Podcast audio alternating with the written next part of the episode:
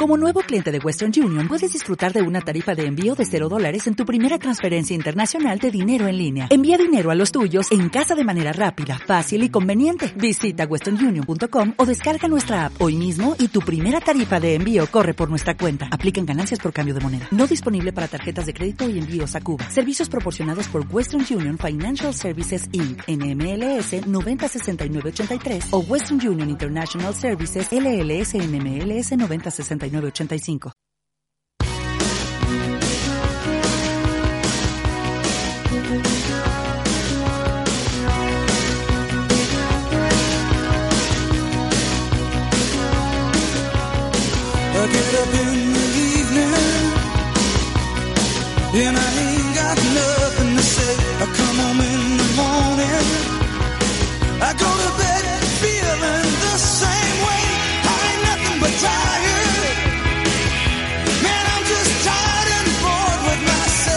Marca Motor Vigo con Bea Pino.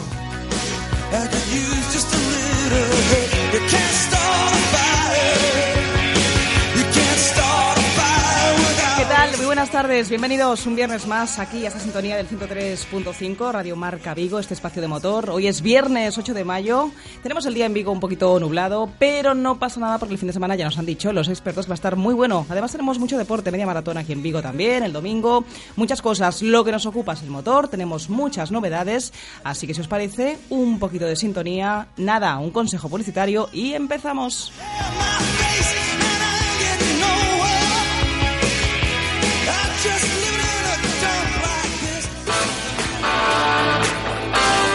Radio Marca, la radio que hace afición. En Lua Gráfica te ofrecemos impresión de catálogos profesionales, folletos publicitarios, carteles, papelería, sobres, carpetas, tarjetas de visita, sellos de caucho, impresión gran formato e impresión digital. Estamos en Vigo, Camino da Feira número 5 Benbrive. Teléfono 986 26 28 48 y www.luagráfica.com. Lua Gráfica, todo lo que necesites en servicios gráficos.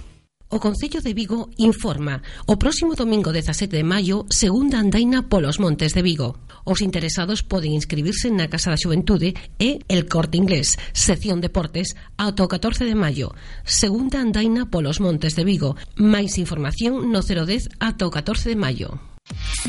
Durante los meses de mayo y junio en Sport Pasión tienes todos los artículos de la boutique, cascos, guantes, botas, cazadoras y gran variedad de bicicletas y motos, todo intereses gratis durante un año.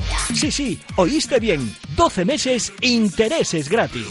Guarda tu dinero. En Exportpasión presentando tu DNI, paga en 12 meses con intereses gratis. Aprovecha esta gran ocasión y equípate para el verano.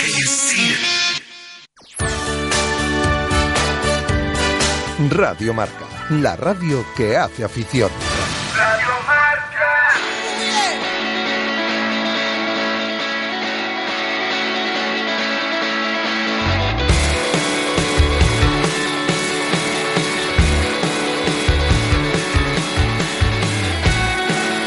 Bueno, y empezamos este viernes, este espacio de motor, con muy buenas noticias, como nos gusta empezar además. Por cierto, aprovecho para saludar aquí a mi izquierda, tengo como siempre, como cada viernes, a Pedro Freire, que entrará un poquito más tarde, con ese espacio, ya sabéis, dedicado y dirigido por él, dedicado al mundo del rally, pero lo tengo aquí, así que hola, Pedro, buenas Hola, tardes. Bea, buenas tardes. Tú a lo tuyo, ¿eh? Con tus contactos, con tus cosas, que luego enseguida nos metemos en faena Yo con el aquí rally. a lo mío, intentando arrancar el coche. Saludado quedas, ¿vale? No te vayas, no te muevas de aquí.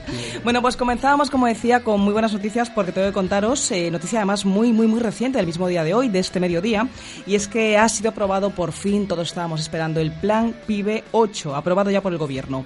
Ha sido además eh, dentro de un marco especial, y es que este fin de semana, ahora hablaremos también de ello, se celebra, bueno, comienza, de hecho mañana mismo, el Salón del Automóvil de Barcelona, y en este marco, como digo, el presidente del Gobierno, Mariano Rajoy, se ha acercado, ha podido tener contacto allí pues con diferentes representantes de la industria del motor, de las marcas, fabricantes, etcétera, y allí ha podido, bueno, pues dar ya la buena noticia que todo el mundo estaba esperando sobre la aprobación de este marco, de este Plan PIBE número 8, que apoya, como sabéis, la compra de vehículos. Lo ha dicho en un almuerzo, concretamente en un almuerzo con el presidente de la Generalitat, con Artur Mas, y con directivos, como decía, y representantes de las grandes firmas automovilísticas eh, de este país, con presencia además en España, en el, eh, bueno, ha sido en, el, en uno de los palacios que hay en Barcelona, en el Palacio Albéniz, coincidiendo, como decía, con el Salón del Automóvil que se eh, celebra estos días en la ciudad condal. Rajoy, tengo que destacar, eh, bueno, ha insistido que de las siete ediciones del PIBE, hasta ahora aprobadas, eh, bueno, pues que han conseguido, y eso es verdad, son datos que podemos, eh, pues comprobar,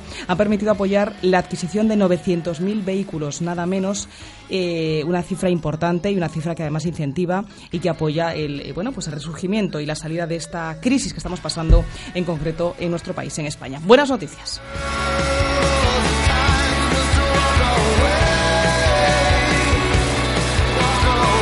Y un poquito antes de saber esta buena noticia de hoy, de la aprobación de este plan PIB 8 que estamos comentando, bueno, tenemos que comentar algo, mm, bueno, pues que venía, digamos, forzado por esa finalización del plan PIB anterior. Y es que las ventas de coches en este mes de abril se ralentizaron. Eh, esto coincidía con el fin del plan PIB anterior. El mes pasado, por tanto, las entregas de coches subieron, sí hay que decir, un 3,2% con respecto al año 2014, pero se quedaron muy lejos, lejos de las cifras de marzo del mes anterior, cuando se superaba, no sé si recordaréis, por primera vez en años los 100.000 vehículos vendidos. Las ventas de turismos y todoterrenos en el mercado español se situaron en 349.857 coches en los cuatro primero- primeros meses del año. Es decir, en conjunto, las cifras de los cuatro meses suponen una subida del 23,9% en comparación con el mismo periodo del año anterior, del año 2014. Sin embargo, las cifras de este mes de abril, lo que estamos comentando, muestran bueno, pues una clara ralentización de las ventas de vehículos que coincide con el agotamiento de ese plan PIB anterior. Todo se soluciona, como estamos contando, porque ya está aprobado desde hoy ese plan PIB 8 en el mercado español.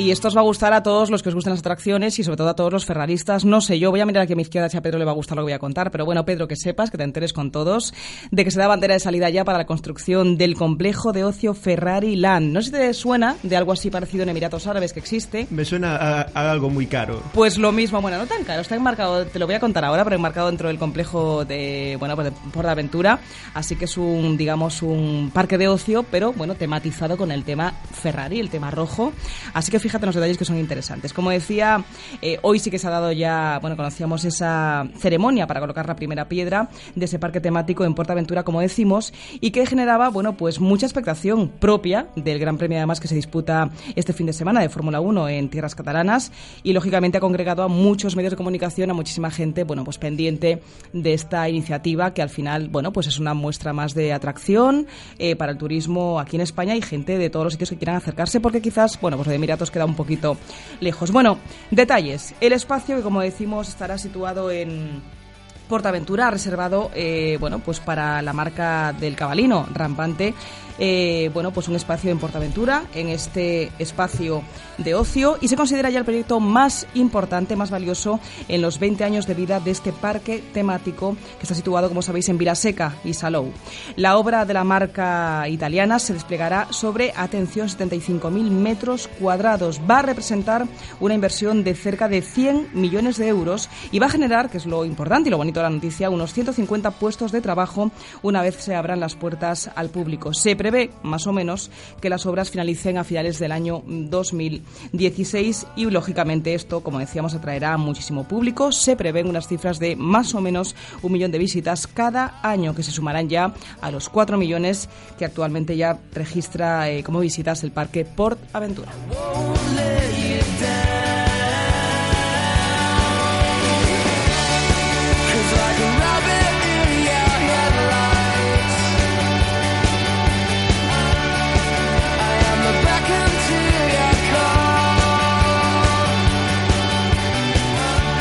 Y Fijaos lo que os cuento ahora como curiosidad, esto que me gusta tanto a mí contaros los viernes. Atención porque el camión con piloto automático, digo bien, empieza a circular en Estados Unidos. Muchos os lo creeréis, os sonará ciencia ficción, pero como estas noticias yo las cuento aquí y las recogemos además de medios evidentemente serios, sí que os cuento que es verdad. Os cuento detalles. Ha sido en el estado de Nevada donde se ha concedido la primera matrícula a Daimler para operar un vehículo de 18 ruedas que se llama Inspiration. Es un vehículo, bueno, pues que sí que ya cuenta con la tecnología para poder circular, bueno, pues como lo hacen habitualmente, y ya lo conocemos, los aviones, es decir, con un piloto automático que libera, liberaría eh, las maniobras de atención lógicas y propias de su conductor en este caso. La carrera para hacer realidad este vehículo autónomo, como se le llama ya, pues acaba de dar lógicamente un paso de gigante, un paso de gigante que deja pequeño ya al coche sin volante que presentó, como recordáis hace un año, la marca Google. Seguro que os acordáis de esto. Bueno, pues eh, es un prototipo, es verdad que es una experiencia piloto la que se pone en marcha en el estado de pero sí que es verdad que la licencia está dada y esto eh, conlleva muchas cosas, es decir, una vez que, se concede la licencia, eh, se permite experimentar sobre carreteras eh, en circulación abierta, se permite que se haga uso de ese tipo de vehículos para probar, para ver hasta dónde puede llegar y que en muy poquito tiempo sea una realidad. Ya está la licencia en marcha, se puede probar ya este vehículo, como digo, así que será una realidad en muy poquito tiempo. Os cuento que es una tecnología que va a permitir a, la máquina que la, que la lleve, pues hacerse cargo de las rutinas, como decía, de la conducción, mientras en este caso el piloto del camión, el camionero, bueno, pues puede dedicarse a otras tareas a otras cosas logísticas, por ejemplo, hacer inventario de la carga que lleva, planificar la ruta, hacer cambios en cualquier tipo de operación que necesite. Es decir, podrá hacer lo que quiera sin perder en ningún momento el control del vehículo, ya que estará pilotado por un piloto automático. Como decía, es la primera licencia de este tipo que se va a conceder, bueno, que se concede en Estados Unidos de momento, para operar fuera de los circuitos de pruebas, es decir, como os decía antes, en carretera abierta. Se trata de una primera fase experimental, proyecto piloto, como os estaba comentando, y no se precisa de momento, no hemos podido leer, bueno, pues cuánto podría llegar a valer, que es lo importante además aquí, lo curioso, uno de estos vehículos pilotados con piloto automático si saliera, eh, bueno, pues por lo menos de forma eventual eh, a la venta. Lo que sí sabemos, eh, Tete Scott así lo, así lo decía, de la American Trucking Association, decía que el éxito de esta tecnología va a depender en mucha medida de los ahorros que al final aporte al sector, en este caso, bueno, pues del transporte, de los camiones el sector del automóvil en, en, particular el poner al volante de, de, estos vehículos este pilotaje automático. Nos encanta la noticia, desde luego.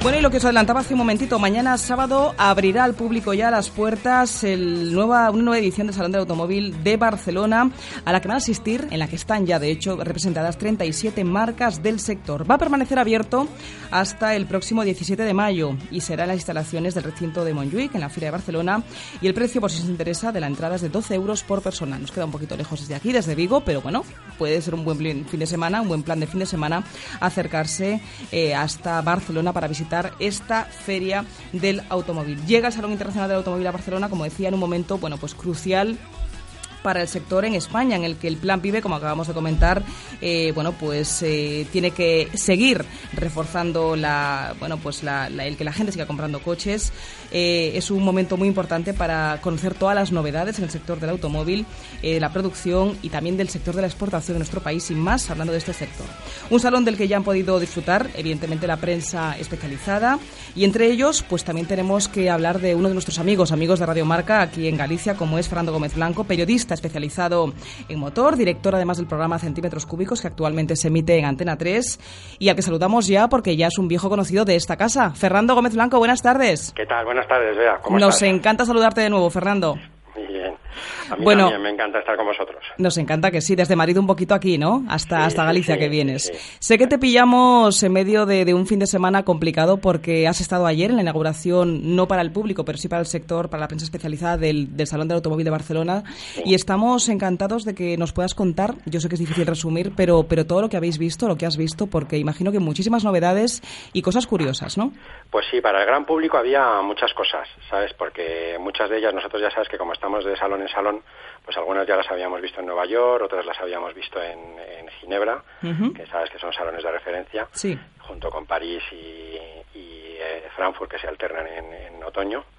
Y bueno, pero lo que es para, para Europa, pues por ejemplo el Jaguar XF, que lo habíamos visto en, en Nueva York, pues se estrena, se estrena a nivel europeo aquí, el Lexus GSF, eh, mm, luego pues a, a nivel mundial en, eh, está también el Ibiza, que en realidad no tiene muchos cambios, que lo que han hecho es eh, darle un lavado de cara porque tiene que aguantar hasta 2017 y le han cambiado pues tanto los interiores, los han puesto al día con, con todo el tema de la conectividad y mejorando las pantallas, los y luego también el, el Alhambra y luego a nivel español pues bueno, cosas que nos hayan visto curiosas, pues el, el Fiat, el, el Abarth, que no es Fiat ya, que ahora es. Abarth solo. Efectivamente, ya es marca independiente, sí, sí. Sí, sí, el, el 695 biposto, que es un invento muy cachondo, el, el Alfa 4C Speeder, o sea, en versión abierta, que también es otro invento muy, muy divertido. Eh, luego pues había también cosas como el BMW Serie 2 Grand Tourer, eh, que es la versión de siete plazas del, del Serie 2, ¿sabes? Que es un poco el que ejerce la, la función de monovolumen dentro de la gama BMW, que cuando se lanzó pues parecía como un sacrilegio, Sí.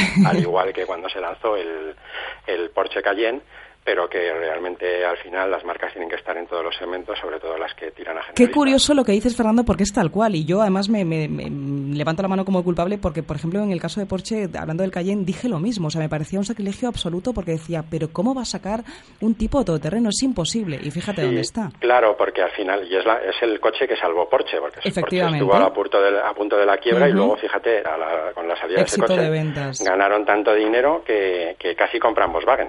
O sea, se Totalmente. Dice pronto. Entonces, pues bueno, hombre, son cosas que nosotros los puristas nos, nos primero nos echamos, ¿sabes? Nos tiramos de los pelos y decimos, están vuelto locos y, y que luego, a la hora de la verdad, pues ellos tienen muy claro lo que es el plan de negocio y, y evolucionan bien. Y las marcas, pues cada vez van, van creando nichos, micronichos y buscando, van explorando, ¿no? Y, y las marcas, Fernando, también, perdona que te interrumpa, al final, es decir, esto es como en todo, al final, eh, en cualquier ámbito de, de- de vida, en el mundo. Es decir, las marcas, no voy a decir que se copian, pero sí que todas al final acaban sacando el mismo tipo de coches. Me explico. Hablando de los sub, por ejemplo, que es un tema que ya hemos tocado en el programa. Eh, eh, no sé si tú consideras que es el coche del futuro o no, pero sí que es un coche que tienen que tener todas las marcas. Tienen que tener un todo camino, es decir, ese concepto de coche urbanita, todoterreno, esa mezcla, ¿no? Sí, sí, sí, es el coche de moda. O sea, es el Eso concepto es. de moda, igual que en su día lo fue el monovolumen. O sea, nosotros, los usuarios, como, como tales, estamos sujetos también un poco a las modas. Entonces, por eso te digo que van explorando nichos Claro. y micronichos, ahora que es bastante más fácil porque utilizan plataformas comunes en los diferentes grupos, motores comunes, y entonces lo que, lo que cambia mucho es el diseño, ¿no? Y, y ellos van, van explorando y de repente cuando alguien da con un micronicho que puede funcionar, todos los demás copian. Claro. ¿sabes? Porque ya a partir de ahí se genera el, el, digamos, el, el nicho concreto que se acaba convirtiendo casi en un segmento, ¿no? Y entonces es una oportunidad de negocio que nadie quiere, quiere desaprovechar y todos entonces empiezan a, hacer competencia a ese nuevo invento que ha descubierto la marca de turno, ¿no? Eso es. Que no es siempre lo mismo. Entonces, pues bueno, al final la verdad es que el mundo del automóvil es apasionante precisamente por eso, porque va por delante, porque si tenéis en cuenta que, que los coches que se presentan hoy están proyectados hace cinco años, Claro. ¿sabes? Pues Llevan entonces- mucho tiempo de estudio, claro. Sí, sí, sí.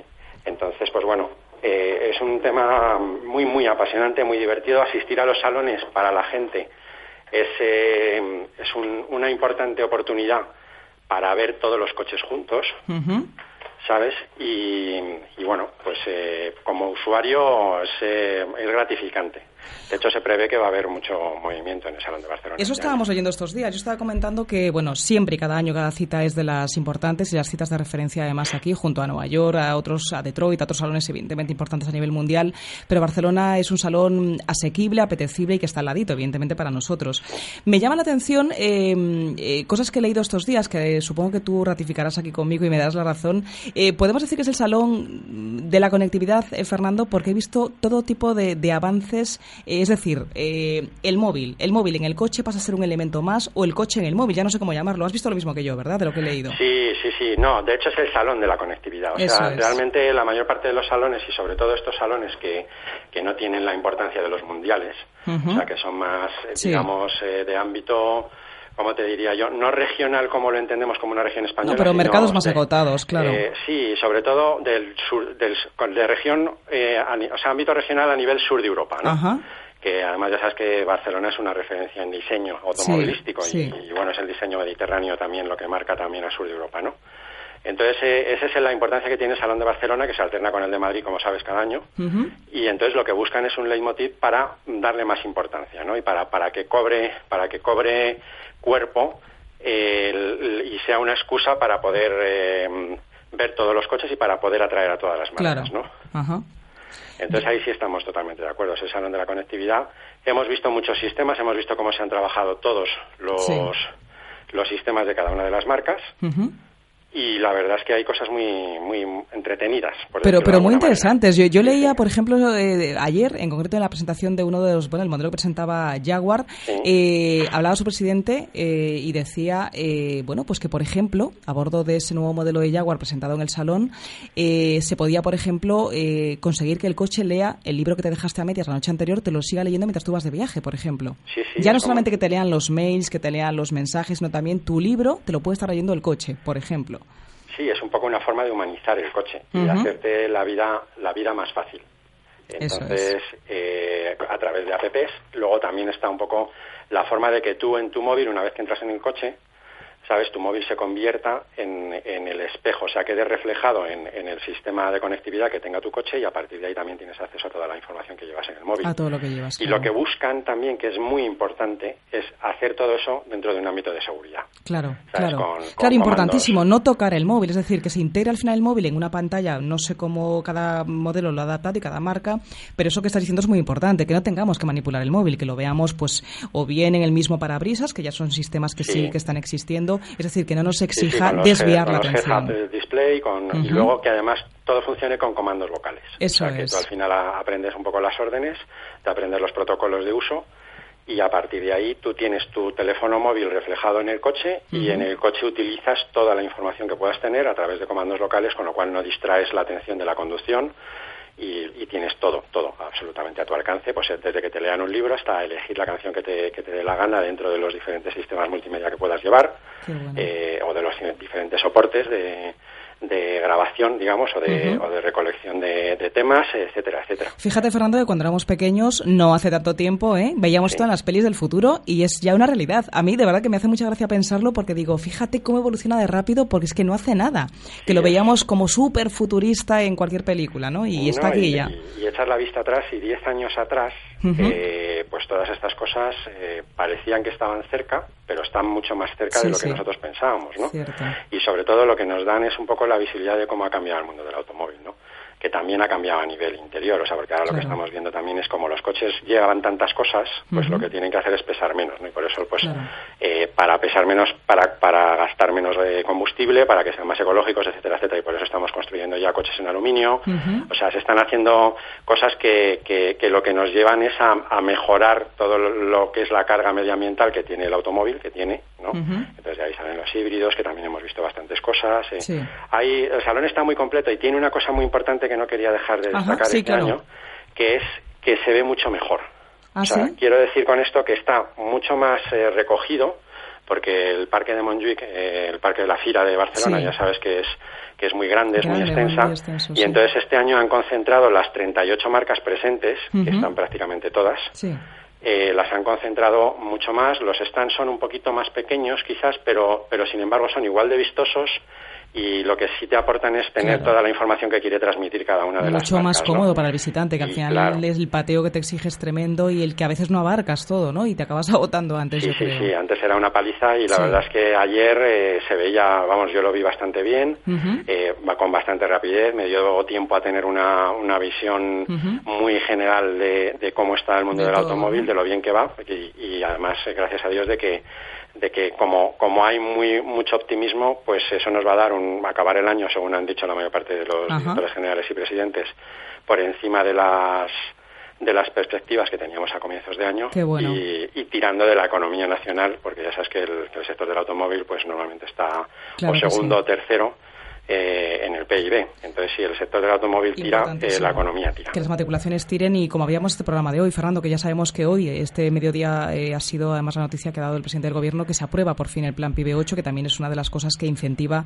evidentemente la, la venta de y matriculación de coches. Así que todo ayuda, claro que sí, el ver Sí, él, renacer. él- él sector. quería ir al salón porque yo estaba siguiendo ahora un poco la- lo que es la inauguración, que ha estado Ujú. allí, Sí. y quería ir al salón con los deberes hechos. Entonces todo el mundo le pedía el, el plan PIBE ya sabíamos más o menos que Sí. Estaba ahí, que estaba en ciernes. Bueno, pero hay que escucharlo, ¿verdad, Fernando? Sí, Hasta que lo dicen efectivamente. Y oficialmente. entonces, claro, todo el mundo esperaba que en el Consejo de Ministros lo, lo confirmaran, Ajá. que ya así ha sido, y que Rajoy se presentara a, a inaugurar el salón pues con, con el plan PIBE debajo del brazo Claro y sí. dando el apoyo al sector, eh, que es que ya digo que es, que es importantísimo. Vital e importantísimo, claro que sí. Fernando, no sé si te queda algo en el tintero de hablar de novedades del salón, porque quiero tocar el Pues, tema del programa. A ver, eh, ha habido, es que claro, son muchas. o Son sea, muchas cosas, ya lo sé, yo te pido el síntesis, listado, por eso que es pues- complicado. pues tenemos, tenemos muchas cosas a nivel, pues desde el John Cooper Works, el Mini, eh, la Mitsubishi L200, que es la pickup, que también es muy... Es un coche minoritario, pero es un coche importante, por ejemplo, para la marca. y Fernando, para- pero ¿se venden pickups en España? Yo es una pregunta que siempre se me hago porque en América por eso, sí, por pero eso lo aquí... quería citar, ¿sabes? Ajá. Porque poco a poco son coches que van, Sí. o sea, el mercado español va madurando, pero ma- tarda mucho en madurar, ¿no? Y Ya, entonces la funcionalidad la vamos cogiendo en función de, valga la redundancia, en función de cómo descubrimos el tipo de automóvil que hay para cada cosa. Ya. Pero en España somos más de furgón, de furgoneta, de toda la vida, ¿es así? Sí, pero poco a poco ya, pues por ejemplo, esos coches son coches para campo, coches para... Claro. Y aquí los vamos entendiendo. Vale. Ya, ya cada vez hay más gente que compra pickups, ¿sabes? Gente que, está desarroll- eh, que, que desarrolla sus labores en el, Sí, en el sí. medio rural, no solamente relacionadas con el campo, sino para muchísimas otras cosas. Es que hay también una parte de servicio, ¿sabes? De, de- de actividad de servicio que se da en el, en el medio rural, en el que no en todos sitios hay caminos buenos, no en Ya, todos sitios ya, hay ya. buenos asfaltos, no en todos sitios hay buenas carreteras, hay mucho y, y se va descubriendo que, que la pickup es una es un es un, un concepto de automóvil eh, muy práctico, Cómodo, ¿no? Y muy cómodo y práctico, sobre todo porque ahora son casi todas de doble cabina, entonces te permite tener cinco plazas. Muy bien, me, cual- me parece curioso esto. y luego, ¿qué más? Pues, eh, no sé, es que hay aquí tantas, pues el, el Renault Kadjar, que tampoco se, se conocía, que lo habíamos visto en, en Ginebra. Eh, luego había bastantes cosas de Mercedes, eh, el GLE Coupé, que es un vehículo muy interesante. Eh, luego, pues eh, Kia, por ejemplo, había renovado toda su flota de, de- de ciudadanos, que son el Picanto, el Río y el Venga. Ujú. Eh, Infinity presentaba el Q70.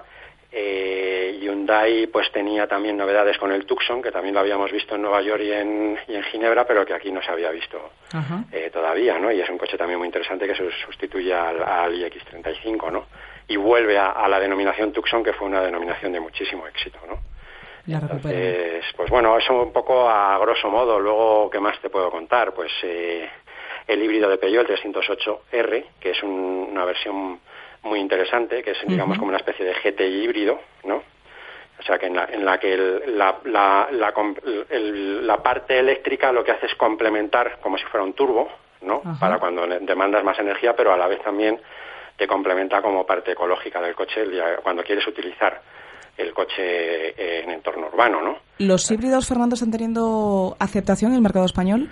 Les está costando por lo que te digo, porque no, no, no, no los terminamos de entender todavía. Pero hay poca información al respecto. Yo creo que es más un tema de totalmente desconocimiento que, que otra cosa, ¿no? Porque al final el resultado es muy bueno, pero hay poca información, yo creo, a nivel usuario me refiero. Sí, sobre todo porque no terminamos de entender que, que la dieselización, eh, o sea, la Sí. hibridación es una sustitución de la dieselización. Ajá. Y entonces, un híbrido es casi igual de eficiente que, por- no decir, porque os digo casi porque llevan todos siempre añadido pues un poquito más de peso, ¿no? Entonces, pues bueno, los consumos también eh, to- se tocan, pero la hibridación te permite reducirlos, ¿no?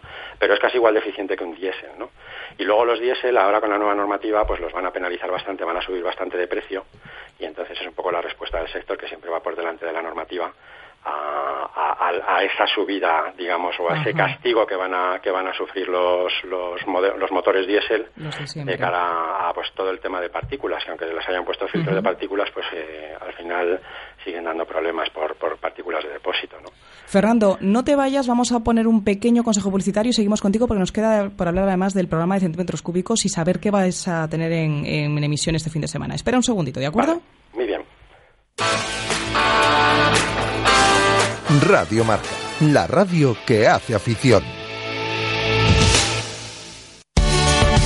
Clínica de Fisioterapia y Osteopatía, Sanare. Especialistas en lesiones deportivas, problemas de hombro y cervicalgia. Asignado como centro oficial Indiva en Vigo, el método elegido por Nadal, Contador, Gómez Noya o Falcao, entre otros, para recuperarse de sus lesiones. Clínica Sanare, consulta gratuita para los oyentes de Radio Marca. Visítanos en María Verdiales 37 o llámanos al 886 11 53 61. Nunca has dormido tan profundamente. Bienvenido a una tranquilidad nunca vista. Ahora tu BMW seminuevo con cuatro años de garantía, cuatro años de mantenimiento y un año de seguro a todo riesgo. Ven a Celta Motor, tu concesionario BMW Premium Selection en carretera de Camposancos 115 Vigo o infórmate en bmwpremiumselection.es. Solo hasta el 30 de junio. Financiando con BMW Bank. Desde 1987 en el centro de Vigo, el servicio oficial Citroën Talleres Caersa le ofrece una respuesta profesional y competitiva a cualquier imprevisto en su automóvil. En Talleres Caersa puede adquirir su vehículo nuevo Citroën, seminuevo de ocasión multimarca, revisados y garantizados. Visítenos en López Mora 2325, teléfono 986 2970 11, en Vigo. Le atendemos sin cita previa para cualquier operación de mantenimiento. Los sábados estamos de 9 de la mañana a 1 de la tarde.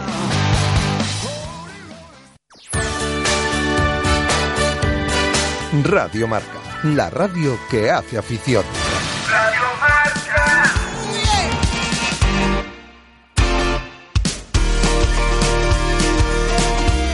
Futbolero, escucha esto. ¿Quieres viajar desde Vigo o desde Orense hasta Turín jugando el mejor F7 amateur de Galicia? ¿O simplemente quieres jugar para pasártelo bien con los tuyos y vivir una experiencia futbolera muy diferente? Bueno, pues tienes que venir a la Galicia F7 Cup antes del 15 de mayo y jugarás la Copa Galicia F7 Cup 2015 totalmente gratis. Entra en la zona de inscripción de la web www.galiciaf7cup.com y podrás consultar y solicitar más información si lo deseas. La tecnología y el deporte se dan la mano en la Galicia F7 Cup y es que algunas cosas o las vives o te las cuentan. Busca y compara. Esto es otra cosa. En Vigo y en Orense, la revolución en la innovación deportiva se llama Galicia F7 Cup. ¿Qué opinas? ¿Te vienes? Ven antes del 15 de mayo y ven ya a jugar con nosotros. Fernando, ¿sigues ahí? Sigo aquí. aquí. Era un consejo un poquito largo, pero un consejo publicitario que ya sabes tú que en tele y en radio es fundamental. ¿Qué te voy a contar? E interesante siempre, que siempre nos cuentan cosas Claro que a lo que mejor sí. no contamos con ellas. Bueno, hablamos de tele. Nos ha encantado, por cierto, el resumen nos has hecho del Salón de Barcelona. Gracias, de verdad, Fernando. Y al margen de esto, que es tu otra faceta, que es la de dirección del programa Centímetros Cúbicos, que se emite en Antena 3. Estáis ya metidos en plena temporada. He leído por ahí que habéis estado haciendo unas pruebas con Carlos Sainz, ¿puede ser?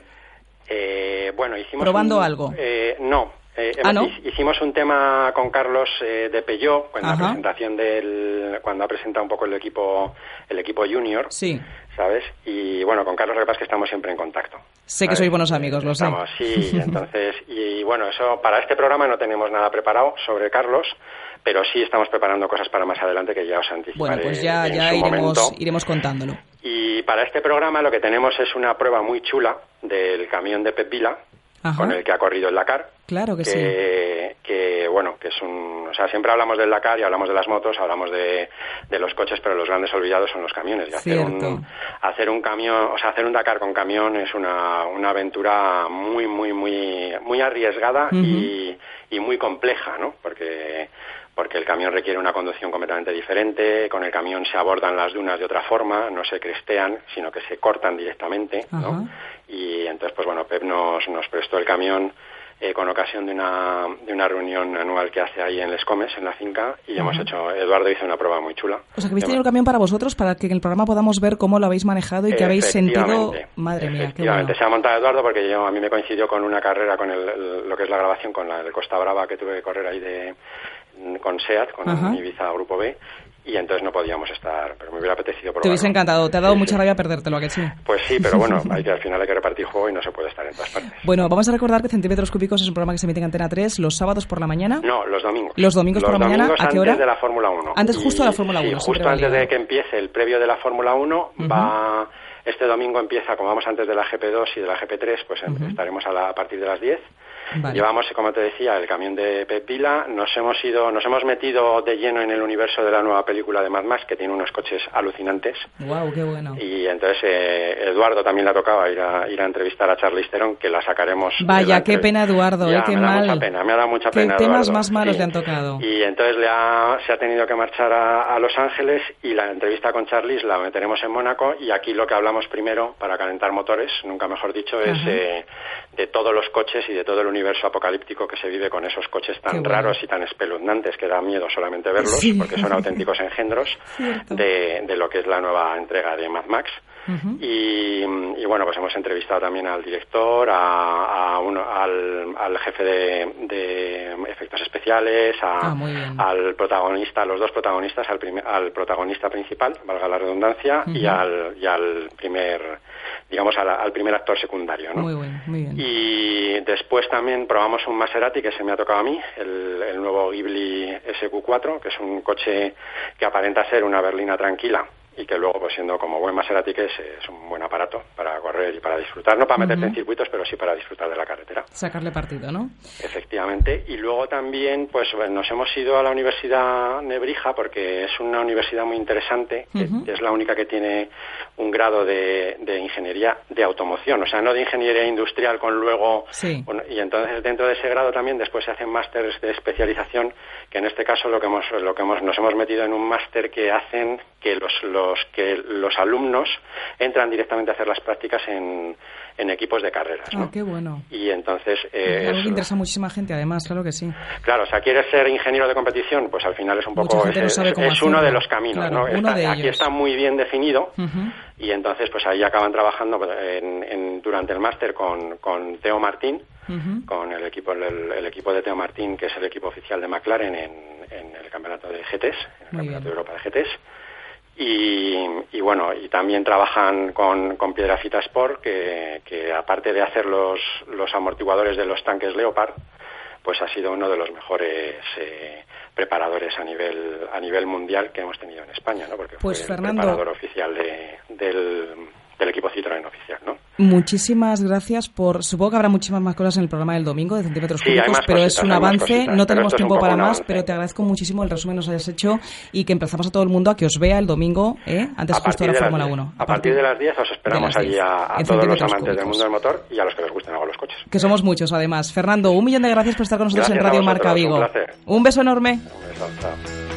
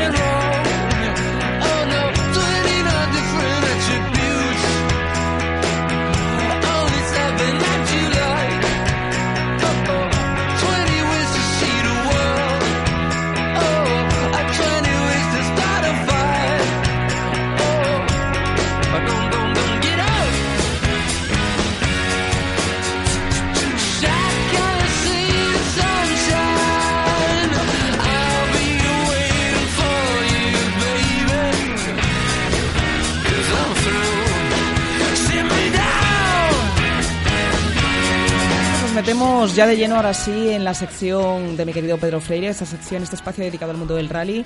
Hoy con invitado aquí en el estudio que tenemos. Pedro, te vuelvo a saludar. Buenas tardes. Claro que sí, buenas ¿Quieres, tardes. ¿Quieres saludarle tú, presentarle tú a tu invitado? Es tuyo, todo tuyo el Por espacio. supuesto que sí. Hoy os traigo aquí, bueno, a, al máximo responsable, ¿no? Bueno, uno de los responsables de que se haga en Vigo una de las, bueno, una de las citas, no, la cita más importante Ajá. de rallies, ¿no? Que tenemos aquí, como es el Rally Rías Baixas. Nada menos. Que este año su, cuenta con su 51 edición, así que mira, tú si, si lleva hecho años este rally. Yo siempre digo en estas cosas que cuando se celebran tantos años y tantas ediciones es por algo. Una casualidad puede ser una segunda edición, una tercera, pero 51 ediciones. Don Fernando Mourinho, buenas tardes. Hola, buenas tardes. No es casualidad nunca, ¿eh? Pues lo cierto es que no, la verdad que nos llena a todos un poco, un poco no, mucho de, orgullo el, llevar tantas ediciones como llevamos ahí al frente de, del rally, pero sobre todo porque ha habido unas generaciones anteriores y nosotros somos los continuadores de, de, esa, de esa tradición, ¿no? Yo creo que el señor Pestana, en el momento que puso en marcha el rally hace 51 años, creo que no, no se daría cuenta de la dimensión que las diferentes generaciones de vigueses al automóvil le, le hemos sido capaz de dar, ¿no? Que es muy importante. Claro que sí, Fernando, y parece mentira que 51 años después esto no, no tenga la repercusión ¿no? y el apoyo también que, que merece un, un, rally como este, ¿no? que lleva haciéndose, pues eso, 51 años, ni más ni, más, ni menos. Bueno, nosotros sabemos que la, la, repercusión y la importancia la tiene y de hecho hemos eh, partido, hemos pasado épocas muy malas estando en el campeonato gallego, que no quiere decir que el campeonato gallego sea malo, quiere decir que estamos en una categoría inferior, hemos luchado por estar en el campeonato de España y ahora llevamos muchos años en el campeonato de España y sabéis que estando siempre entre los mejores clasificados por la Federación Española y durante muchos años siendo, siendo el primero, ¿no? Entonces, claro, esto pues mira, tiene una trascendencia muy, muy, muy importante, pero es evidente que si, según los medios de comunicación, si en el rally pues alrededor de 50 o 60 mil personas durante dos días en lo que es eh, la ciudad de Vigo y evidentemente su comarca, porque el rally no se puede desarrollar todo aquí en, en, la ciudad, eso tiene una repercusión y un retorno a nivel de turismo, a nivel de, de ingresos, de hostelería, de restaurantes, etcétera, etcétera, eh, que no que no hay duda, ¿no? Eso está, está ahí de claro, es así Es que, es que se mueve mucha gente, lo hablamos siempre aquí, eh, Fernando, cuando estamos tocando el tema del rally, de las diferentes competiciones que hay y lo que estás comentando, que no solamente es organizativamente y esa parte de organización pura y dura, es que todo lo que conlleva por las visitas que tiene la gente a pie de carretera que está visitando, que está consumiendo evidentemente en esos bares, en esos sitios, mueve mucha gente y hay mucha afición además en Galicia siempre al mundo del rally. Muchísima en Galicia, esto es una fiesta cada vez que hay una prueba deportiva, es increíble lo que se mueve, ¿no? Y es increíble, o sea, eh, el gallego evidentemente la ciudad de Vigo la conoce, ¿no? Pero a mí me llama mucho la atención pues por los pilotos que vienen de fuera por primera vez y por lo que sea, pues no conocen Vigo. Vigo, como no es la capital de la provincia, pues se creen que es una ciudad, bueno, un pueblo.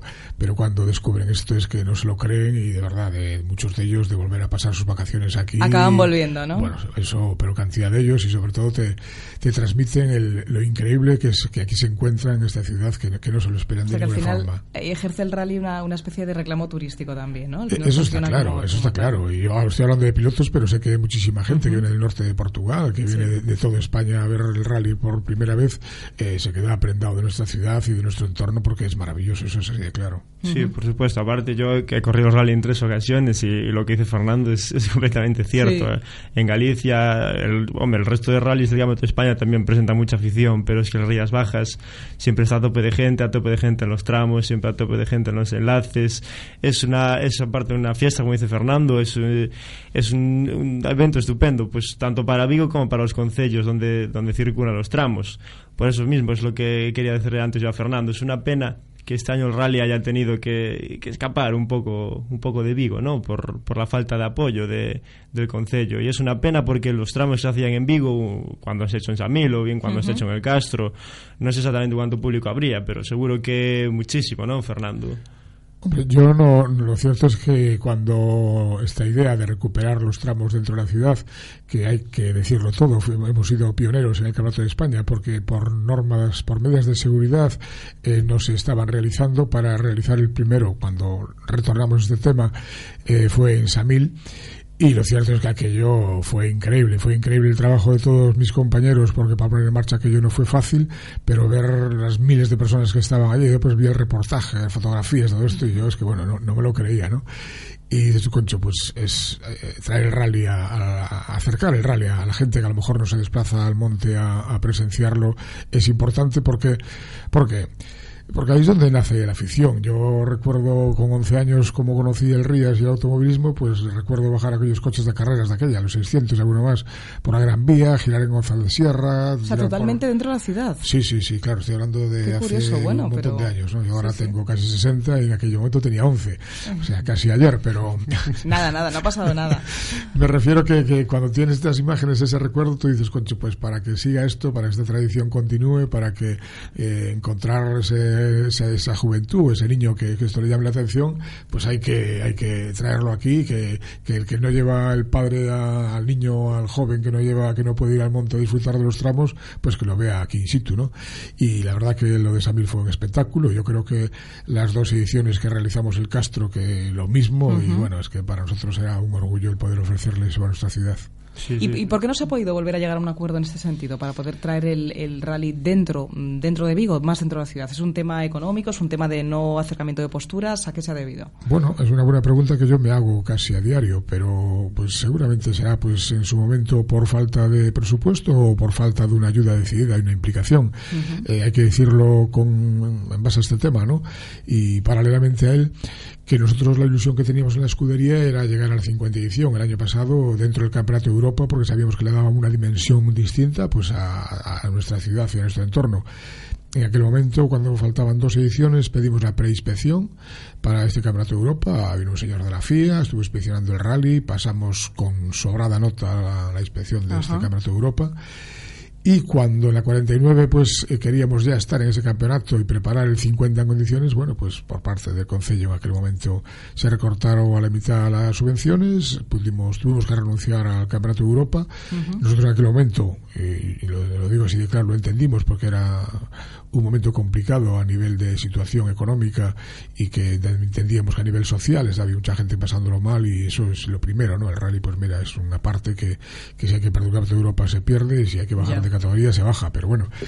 En ese momento hemos perdido el Campeonato de Europa y realizamos la 50 edición el año pasado con unos esfuerzos increíbles porque por parte de nuestro concello, por desgracia, y nosotros sin entenderlo, la verdad y doliéndonos mucho no hemos recibido ni un euro de subvención. Si nos han cuantificado de alguna forma el coste que tenía la policía local en los dos días que usábamos eh, la Puerta del Sol y para hacer la ceremonia de salida y la entrega de premios y el coste de la megafonía. Claro, eh, nosotros este año y yendo un poco al hilo de todo esto, es evidente, no, no, no es un capricho el no, el no bajar a Vigo porque el Concello siga sin colaborar con nosotros. El coste de Vigo para nosotros era alto porque durante cuatro días alquilábamos 400 y pico vallas, teníamos que mover un toro de estos mecánicos para Sí. moverlas de uno a otro, teníamos guardias de seguridad para que ese material, eh, porque Príncipe lo montábamos y lo desmontábamos para molestar lo menos posible a los comerciantes, aunque ellos querían que estuviéramos ahí. Y entonces eh, había unos, unos gastos de las- de los- del personal que también trabajaba, aunque son voluntarios, lo mínimo que le damos eran unos bocatas, y si era la comida, la comida, si Claro, era una zona, claro. la cena, pues la cena es evidente. Y entonces, claro, al no tener un apoyo siquiera para, para poder traer esto a Vigo, pues con todo el corazón, pues dijimos, bueno, pues hay que recortar porque no tenemos, y entonces lo que vamos a hacer este año, pues va a ser centrar todo en el IFEB y, y punto. O sea, se descentraliza esa presencia urbanita, como estamos diciendo, ¿no? Eso es una lástima, pero bueno, al final es producto de circunstancias y de situaciones que, que se dan. Es una lástima, sí, sobre todo por eso mismo que decía Fernando. Es que no le puedes acercar el rally a la gente. Una, los chavales pequeños Sobre que todo porque les estando gustaría. en Vigo es mucho más sencillo que las familias un fin de semana, cuando se celebra, pues no tienes que hacer nada más que bajarte de tu casa y lo tienes a la puerta de casa, poco menos, ¿no? Al Claro, final- y que, y que queda precioso. Y que es bueno para la ciudad, de- como dice Por Fernando. supuesto que es bueno. Está que- generando al final que se mueva económicamente, pues las compras que se hacen, el, eh, todo, todo lo que se mueve con esto. Y que llevamos Vigo por todo el gamete de España. Sale en todas las revistas, sale Príncipe en todas las revistas, sale Claro. el Castro, sale Samil. Es un escaparate impresionante. Pero bueno, si ellos lo han decidido así, pues oye, ¿qué se va, A qué se va a hacer? la- eh? La verdad que nos gustaría saber ciertamente los motivos, ¿no? porque consideramos que es eh, muchas veces una falta de, de atención hacia una prueba, ¿no? porque eh, si nosotros, por ejemplo, y bueno, y esto a lo mejor la forma de explicarlo cronológicamente mejor para que todo el mundo lo entienda, eh, nosotros la presentación del rally del año pasado, que casi va a hacer un año, falta unos días, pues es la, la última vez que yo recuerdo estar con el alcalde de nuestra ciudad y ahí le planteé, pues oye, que después de, de celebrar el rally se nos podía recibir con motivo de esta, de, esta, Claro. de esa 50 edición, igual que a nuestro concejal de deportes. Y la verdad que mm, no tuve respuesta ninguna. Envié varios correos para que nos recibieran y no, no hubo respuesta ninguna. Yo después insistí, insistí mucho, sobre todo al concejal de deportes, porque se acercaba ya el final del año pasado y quería tener pues algunas Sí, noticias, saber algo por dónde de íbamos ellos, a ir claro. este año. Y me recibió después del primer correo que le había dado en junio, fue en el mes de noviembre. En este mes de noviembre me comentó que le presentaron un proyecto de la 50 edición, hablando por este año. Yo a la semana siguiente se lo presenté. Y claro, en este proyecto, pues evidentemente van plazos y fechas. Nosotros para hacer el rally y para obtener los permisos de la Federación Española de Automovilismo, tenemos que presentar todo el proyecto dos meses antes de la Federación. Y después, eh, en el organismo competente de la Junta de Galicia, para que nos dé autorización para hacer la prueba, para las carreteras que utilizamos, cortes, el- Claro, los diferentes comunidades de montes que pasamos todo esto, pues tenemos un mes nada más para presentarlo. Entonces, eh, Se fueron los plazos, Se fueron los plazos, eh, se venía esto. Pero, pero fíjate, Fernando, que no- es para nada por hacer de algo del diablo, ni mucho menos, pero que, que me consta y sabemos además en esta casa, en Radio Marca, que es que el Ayuntamiento de Vigo es, mm, bueno, pues fiel al deporte y que apoya todas las modalidades deportivas. Entonces, bueno, pues no es por disculpar a nadie, muchísimo menos, pero que ese acercamiento de posturas tiene que existir porque el mundo del rally mueve mucho en Galicia, hay mucha gente interesada y no me creo que haya habido un desinterés por parte del ayuntamiento, ni mucho menos. O sea que, bueno, que, eso no puede, no puede volver a pasar. Es una lástima que haya pasado, y lo estás explicando, y es así, pero, pero me extraña porque, porque es que se sigue muy de cerca cualquier evento deportivo, se apoya todas las cosas que se hacen, y es así, es una realidad. O sea que, que esto que estás contando, bueno, pues ha sido así, pero lo lamentamos muchísimo, desde luego. Es evidente, nosotros los primeros, ¿eh? de verdad, porque lo que decía antes, el, tener a Vigo como lo tenemos ahí en el corazón, porque somos vigueses, nos consideramos claro. y, pero sí lo que también es cierto es que consideramos, pues, no sé, no sé si falta atención, si falta interés o, no, no entendemos. La verdad que no entendemos los motivos por qué se ha llegado a esta situación. Bueno, esperemos que esto no se vuelva a repetir, esperemos que haya apoyo a partir de ahora si es posible y que, y que bueno, pues que esto sirva a lo mejor de experiencia para que que se den cuenta y que tengan que darse cuenta que hay que apoyar modalidades deportivas diferentes eh, como el rally, que están ahí y que no es para nada una modalidad deportiva residual, ni muchísimo menos. Parece que solamente hablamos de deporte, en este caso de fútbol, cuando nos referimos al deporte, pero hay muchas cosas interesantes y entre ellas el mundo del rally, al que, bueno, mucha gente, insistimos, sigue y además con muy buena afición. Por supuesto, no hay más que acercarse a o ver fotos de ediciones anteriores donde se ha realizado un claro, Claro. y simplemente pues evaluarlo, ¿no? Ahí están, como dices tú, los documentos gráficos para, para, Esperemos que, que, así sea y lo, cierto es que a mí, eh, mira, eh, me, me, encanta estar aquí y agradezco el interés que tenéis por, por la prueba pero que me gusta y me gustaría no hablar de esto y sí hablar pues del tema deportivo del rally, de lo que, es lo importante y lo que a nosotros nos mueve y nos motiva, eso es evidente. ¿Cuánta gente, Fernando, estáis en la organización como tal? ¿Cuánta gente acaba moviendo para que la gente lo sepa?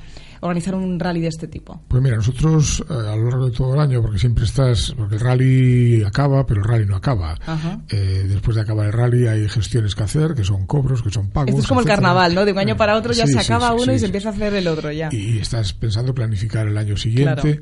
Y ahí pues estamos implicados sobre cuatro o cinco personas. Después el mes del rally o dos meses antes ya la implicación es mayor porque hay ya diferentes eh, responsables de áreas y de zonas distintas, ya somos alrededor de 30 y yo, yo calculo, porque ahí ya me pierdo un poco porque la dimensión que fue cogiendo a lo largo de estos años es complicada, Y aunque estoy en contacto con la mayoría de la gente, pero estamos alrededor de 900 personas, de Caray, 900 voluntarios que trabajan el día del rally. Claro, en todos los tramos y en todo, pero muchísima gente. Es que son muchos tramos, muchos kilómetros de tramo, mucho que organizar, es normal. Yo no sé si es pronto. Y coordinar todo para, eso, madre mía. No sé si es pronto para hablar de tramos, Fernando, pero ¿qué, qué tramos va a haber esta edición?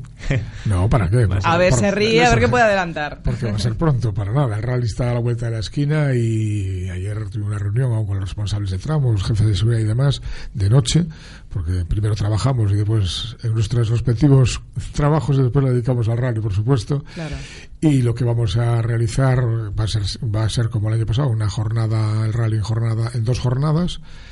Y el viernes por la tarde. Bueno, eh, aquí hay un cambio, ¿no? Que lo que vamos a hacer, la ceremonia de salida va a ser el jueves en el IFEBI a las ocho y media de la tarde, porque también vimos que para muchas personas que la, estábamos realizando al mismo tiempo que a continuación se realizaban ya los primeros tramos, pues no podían ver una cosa o la otra. Tenía que decidir entre la ceremonia y acercarse a los pilotos que quieren ver ahí en vivo y directo cerquita y a los tramos. Entonces la vamos a realizar el jueves en el IFEBI a las ocho y media de la tarde y el día siguiente sí, ya vamos a realizar eh, dos tramos que se repetirán dos veces, que será el de Chenlo Morgadanes y el tramo de Nigrán, con una parada en el centro de Gondomar de regrupamiento. Los coches volverán a dormir en el IFEBI y al día siguiente nos vamos a realizar ya otros tramos típicos, como son el de Fornelos y Nieves, que si este año el de las Nieves cambia de sentido con dos pequeñas variantes en el centro del tramo y después los dos estos se repetirán dos veces y los dos últimos será el de Maceira Santa Marta de Ribarteme, que serán donde se cierre el rally. Y ahí sí que hay otra novedad, que es los regrupamientos que estábamos haciendo en el Parque Trabajo. Se realizarán dos paradas de media hora en el centro de Porriño, delante del Concello en la peatonal. ¿Y el tramo del Alba, Fernando, lo habéis tenido que modificar o algo? ¿No sale desde aquí abajo como sale antes de Vigo, de San Andrés? o ¿Sale desde ahí o lo habéis no, cambiado? El tramo de Nigrán lo hemos cambiado pues precisamente por eso, porque una de las cosas que teníamos pendientes, el piso en este momento, después de todo el invierno y la circulación que tiene esa zona, pues está muy deshecho para poder pasar, pasar estos vehículos de competición y al no haber ese diálogo con el Concello, que sí lo hemos tenido con otros y están ahí reparándose en este momento eh, muchos tramos como el de las nieves y todo esto para que estos los vehículos de competición puedan pasar, pues aquí al no haber ese diálogo y claro, es otro de los de los motivos que nos llevó a modificar ese tramo, es evidente. Bueno, Fernando. Recordamos pues, fechas, muy rapidito. Fechas del rally. 28, 29 y 30. Vale, o sea que ya, a la vuelta de la Ya. esquina. Estamos, Ya en, estáis. estamos en capilla. Fernando, eh, vamos a despedirte ya porque tenemos que seguir avanzando unas cuantas cositas del mundo del rally, pero ha sido un placer tenerte aquí con nosotros en los micrófonos de Radio Marca Vigo. Lo mismo digo, gracias de verdad y cuando Y queráis sabéis toda la estamos. suerte. Claro que sí, va a salir muy bien supuesto, seguro. Saldrá genial, como lleva saliendo todos los años, eso no cabe duda. Nosotros lo que queremos es que no suceda ningún accidente extraño y que, No, claro que no. el resto que sea una fiesta del motor, que es lo, lo bonito. Por supuesto. Gracias, que sí. Fernando. Gracias, Buenas muchas tardes. gracias. Radio Marca, la radio que hace afición. O Concello de Vigo informa o próximo domingo 17 de maio segunda andaina polos montes de Vigo. Os interesados poden inscribirse na Casa da Xuventude e El Corte Inglés, sección Deportes, ata o 14 de maio. Segunda andaina polos montes de Vigo. Máis información no 010 ata o 14 de maio. Desde 1987 en el centro de Vigo, el servicio oficial Citroën Talleres Caersa le ofrece una respuesta profesional y competitiva a cualquier imprevisto en su automóvil. En Talleres Caersa puede adquirir su vehículo nuevo Citroën, seminuevo de ocasión multimarca, revisados y garantizados. Visítenos en López Mora 2325, teléfono 986 29 70 11, en Vigo. Le atendemos sin cita previa para cualquier operación de mantenimiento. Los sábados estamos de 9 de la mañana a 1 de la tarde. Nunca has dormido tan profundamente. Bienvenido a una tranquilidad nunca vista.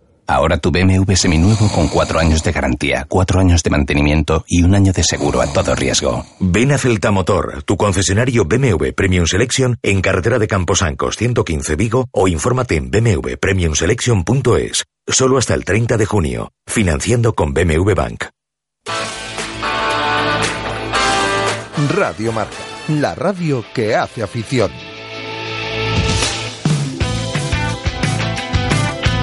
Futbolero, escucha esto. ¿Quieres viajar desde Vigo, desde Orense hasta Turín jugando al mejor fútbol 7 amateur de Galicia? ¿O simplemente quieres jugar para pasarlo bien con los tuyos y vivir una experiencia futbolera diferente? Seguro que sí. Bueno, pues ven a la Galicia F7 Cup antes del 15 de mayo y podrás jugar la Copa Galicia F7 Cup 2015 totalmente gratis. Tienes que entrar en la zona de inscripción de la web www.galiciaf7cup.com y podrás consultar y solicitar más información si lo deseas. La tecnología y el deporte se dan la mano en la Galicia F7 Cup y es que algunas cosas o las vives o te las cuentan. Busca y compara. Y es que esto es otra cosa. En Vigo, recuerda, y también en Orense, la revolución en la innovación deportiva se llama Galicia F7 Cup. ¿Qué dices? ¿Te vienes? Ven hasta el 15 de mayo y ya sabes, puedes jugar con nosotros.